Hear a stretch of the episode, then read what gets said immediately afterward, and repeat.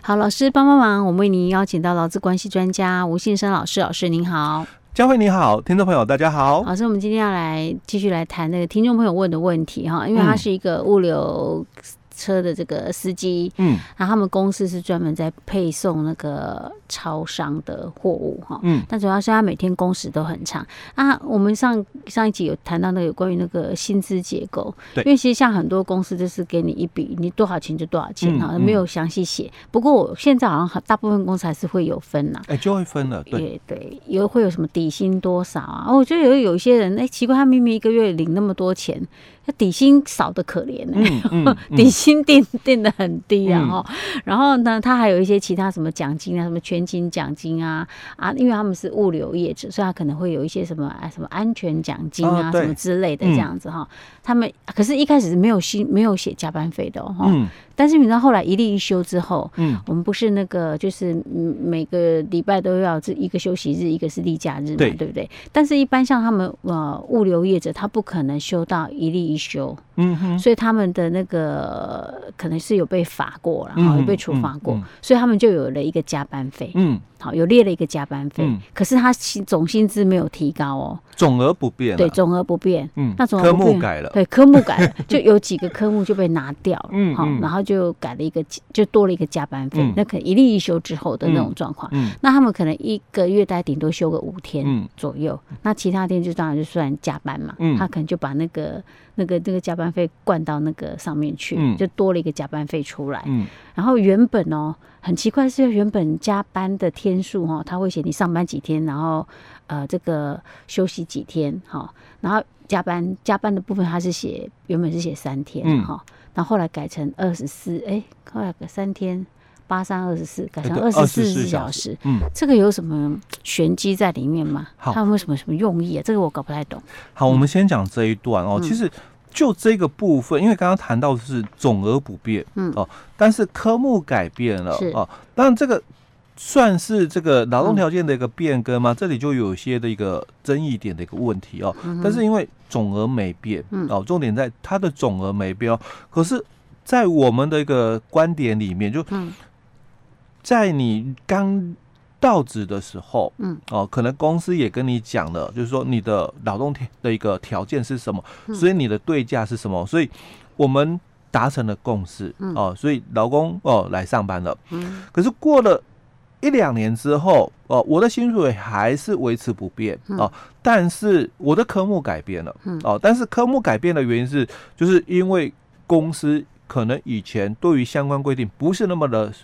了解，嗯，啊，哦，所以。他把科目改，因为这个部分我倒不觉得有什么争议性哦，因为是哦，因为这个哦，在我们的这个法院的一个实务判决里面哦，在针对物流业者的司机的哦，那这个其实在法院的这个研讨会里面都有说到哦，那只是后来的前后观念不一样了哦，初期的观念就觉得说这个司机哦，他的月薪哦，假如说我随便乱讲哦，假如说他月薪七八万，嗯。啊。但是他的科目里面从来没有加班费三个字，嗯、哦，那老公哦离职之后，嗯、可不可以再回来跟公司要求给付加班费？因为就像我们这个案例一样哦，嗯、他们也大概都是一天大概跑大概就十多个小时的、嗯、哦，那也是哦，可能就一个月固定只休个五四五天，因为只休例假嘛哦，嗯、那休息日还是加班哦，嗯、那国定假日也是加班哦，可是他就。月薪呢、啊，可能就七八万啊。那所以在早期的研讨会里面也谈到了，那因为你们的薪资在之前你们就已经约定好，只是说你们没有把科目讲的很细分出来，没有说我这里面可能就有包含加班费了。欸、对啊，哦、所以在那个研讨会的时候哦，嗯、那就一个结论哦，嗯、那如果你要谈劳基法哦，那就是只能以劳基法的标准。去计算，所以劳基法标准当年的基本工资是多少？嗯、哦，以基本工资的计算哦，嗯、去算你所谓的平常日的加班费是多少？嗯、哦，那去算你所谓的假日出勤费是多少？嗯、去算你所谓的这个休息日加班费是多少？嗯、好，那这几个科目哦，加总之后，嗯、跟雇主哦，嗯、跟你。约定好的月薪哦，有没有落差？哦，如果不足，当然雇主要给。嗯，但是如果雇主给的是超过哦，那司机他就没有请求权哦。这是在早期的观点哦。那之后也有一些的观点不一样了哦。他就觉得说，那不应该是这么谈哦，还是要给哦。所以这个是法律上哦前后的一个观点不一样哦。所以后期就会比较希望就是说，公司资方你把科目讲清楚，因为你们一开始就已经约定好，就像我们这个。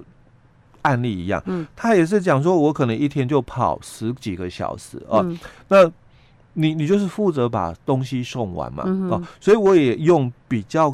高于劳基法基本工资的报酬给你哦，嗯、所以我可能当初我就跟你讲了，这个可能礼拜一送到。礼拜六哦，所以我们月休嘛哦，就是五天哦。那其他的时间哦，多出来的哦，我有给你加班费哦。所以他科目也做了一个调整哦。我我是可以接受这样的一个作业了，因为毕竟它总额不变哦。那当初也是讲了，就是说，哎，你们的这个工作时间是比较长一点的，所以他说月休就是五天而已嘛。那公司就哎以前就有讲了，那三天就在我给你的月薪里面哦，所以。他把科目做了一个调整哦，拉出来了，说，哎，那我就有三天的这个加班费的一个问题哦。好，那我要先谈的是，在这个点就已经有一个很大的一个问题了哦。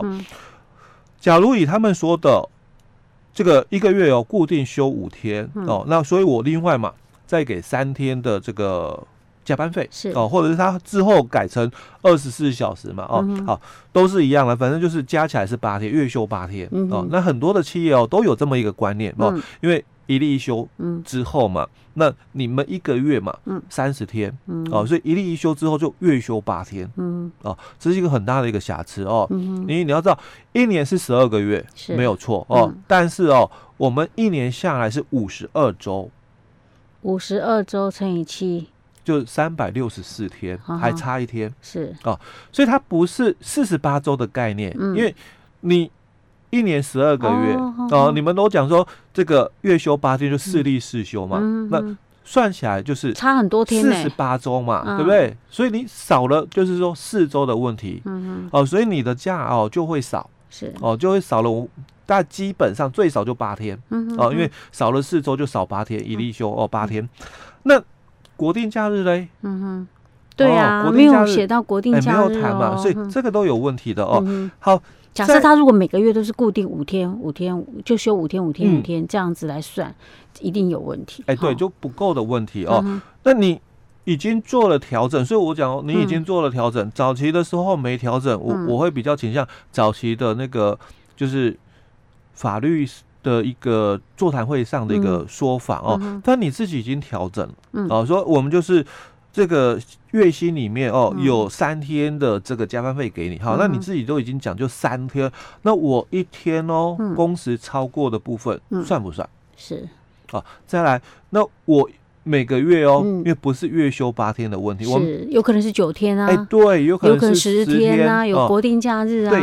那平均下来哦，大概就差不多啦。嗯，哦，不到十天。嗯，哦，因为我们的五十二周的一例一休，再加上十二个国定假日，哦，大概就是一百一十六天或一百一十七天哦。但很接近，平均大概一个月就十天。啊，那你这里就基本上。每个月也少两天的问题。是，嗯哼，哦，所以当然这个司机朋友了哦，他就可以来跟公司哦追讨他任职期间的一个加班费的问题。哦。OK，因为我们后来这个呃这个听众他是离职了啦，嗯，但是他之前其实就有问过这个加班费的问题，嗯，那实际上像这种状况，他是可以跟公司要那个。加班费的，其实老师，我有个问题，就是说，因为像他他他他们就是他们他是在虽然说他的车子是在宜兰了哈，他可是他宜兰他到那个外县市去的时候，他是在外县市那边又打了一次卡呢，在那边打一个卡呢，所以他的上班时间到底是从哪个时间点来算呢？会不会有问题？所以他这里就有一个争议性，就是我们的这个工作时间哦，到底是要从外县市的。部分开始起算，嗯啊，那来认这个工作时间呢？还是说从他宜兰这边哦一发车嘛，然后到外线市哦去那个仓库那边叠货哦，那这一段的路程时间哦到底算还是不算？我觉得应该要算呢。嗯，为什么？因为他开着就是公司的车啦，嗯、对不对？虽然我到了那个外县市去，到那个工厂，就是到仓库去叠货，那个时候才打了一次卡。嗯，可问题是我早就已经在开着公司的车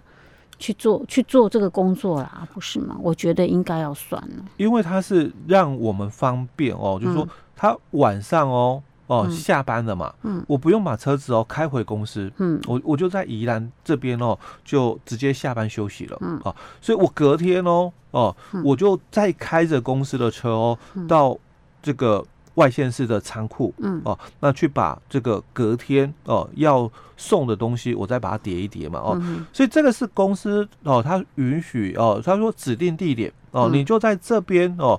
把车子停好。嗯那隔天再从这边哦，把车子开到哪里去哦？所以它是算我们讲的哦，工应该符合了，因为劳基法对工作时间没有所谓的一个定义哦，但是它应该是算符合我们哦，在这个解释令或者是学者的一个见解里面，他提到的所谓的工作时间就是劳工在雇主的指挥监督下哦，在他所提供的一个空间，或者是他所指定的地点里面，提供劳务或者是等待提供劳务的时间哦，都算工作时间哦。所以基本上哦，虽然他在外县市还有再打一次卡哦，但是我从宜兰出发哦，到仓库的这一段路程哦，要不要算成是工作时间哦？因为我是在开车，而不是说搭车。哦，如果你是搭车的话，那就不一样了哦。你可能会有休息哦。那我是一个人开车，我也不是旁边哦，我还有个助手。哦，那当然旁边的助手我就是。你你好像没有在提供劳务，你还可以在车上休息嘛，对不对？可是我一个人啊，我从宜兰开到外县市哦，路上就我一个，我没有可能有所谓的这个休息的一个时间。是，所以应该是算对不对？而且大家都是规定是要把车子停在某一个地方，地指定的地。你又不是说我可以开回家，对，从家里开出去这样子哈。OK，好，所以这样应该是算嘛哈。OK，那关于这个。这个问题我还有问题要问，但是我要下一集再跟老师来询这个请教哈。好。